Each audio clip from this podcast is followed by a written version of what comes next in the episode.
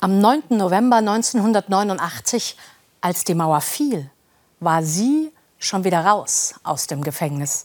Aber das Gefängnis war noch in ihr. Ich habe Katrin Hattenhauer viel später kennengelernt. Sie ist eine Widerstandskämpferin, eine Heldin, oft unbeachtet. Sie hat damals für die Freiheit gestritten und tut das heute. Wie das Gefängnis sie verändert hat, spürt sie noch immer, 30 Jahre danach, das Gefühl völliger Ohnmacht. Was werden sie mit mir machen?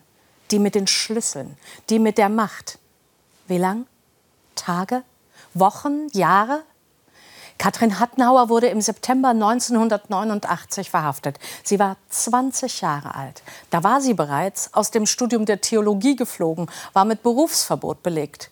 Zu auffällig, zu gefährlich, die junge Frau, die Flugblätter entwarf und verteilte. Ein Magnet für verschärfte Aufmerksamkeit der Stasi, für Durchsuchungen. Sie hatte alle Sicherheiten verloren, allen Schutz, stand oft unter Hausarrest.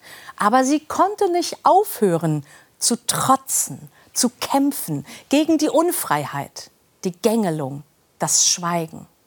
Sie war eine der beiden jungen Frauen, die am 4. September 1989 auf dem Nikolaikirchhof in Leipzig protestierten mit einem großen Banner für ein offenes Land mit freien Menschen.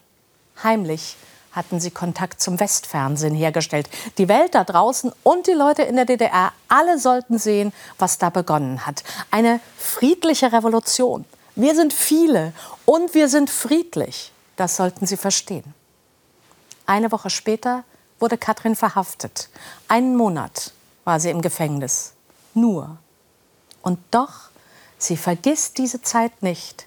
Nicht die Angst und nicht den Mut für ein offenes Land mit freien Menschen. In der Bibel sagt einer dazu, zur Freiheit hat uns Christus befreit. Bleibt aufrecht, lasst euch nicht unterjochen. So lebt Katrin auch heute.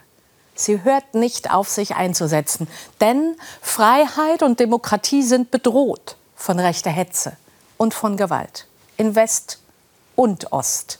Es ist absurd, dass Leute von rechts behaupten, sie wären Widerstandskämpfer. Gegen was? Eine Meinungsdiktatur, sagen Sie.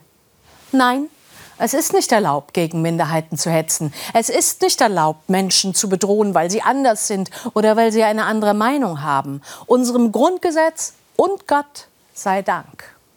Ein offenes Land und freie Menschen, das bedeutet gerade heute zusammenzustehen mit allen, die Angst haben müssen vor der Grausamkeit der Worte und Taten. Juden und Muslime. Frauen, Schwule und die nicht zu vergessen, die sterben an den Grenzen Europas. Ein offenes Land und freie Menschen. Diese Forderung ist noch lange nicht erfüllt, aber sie gilt.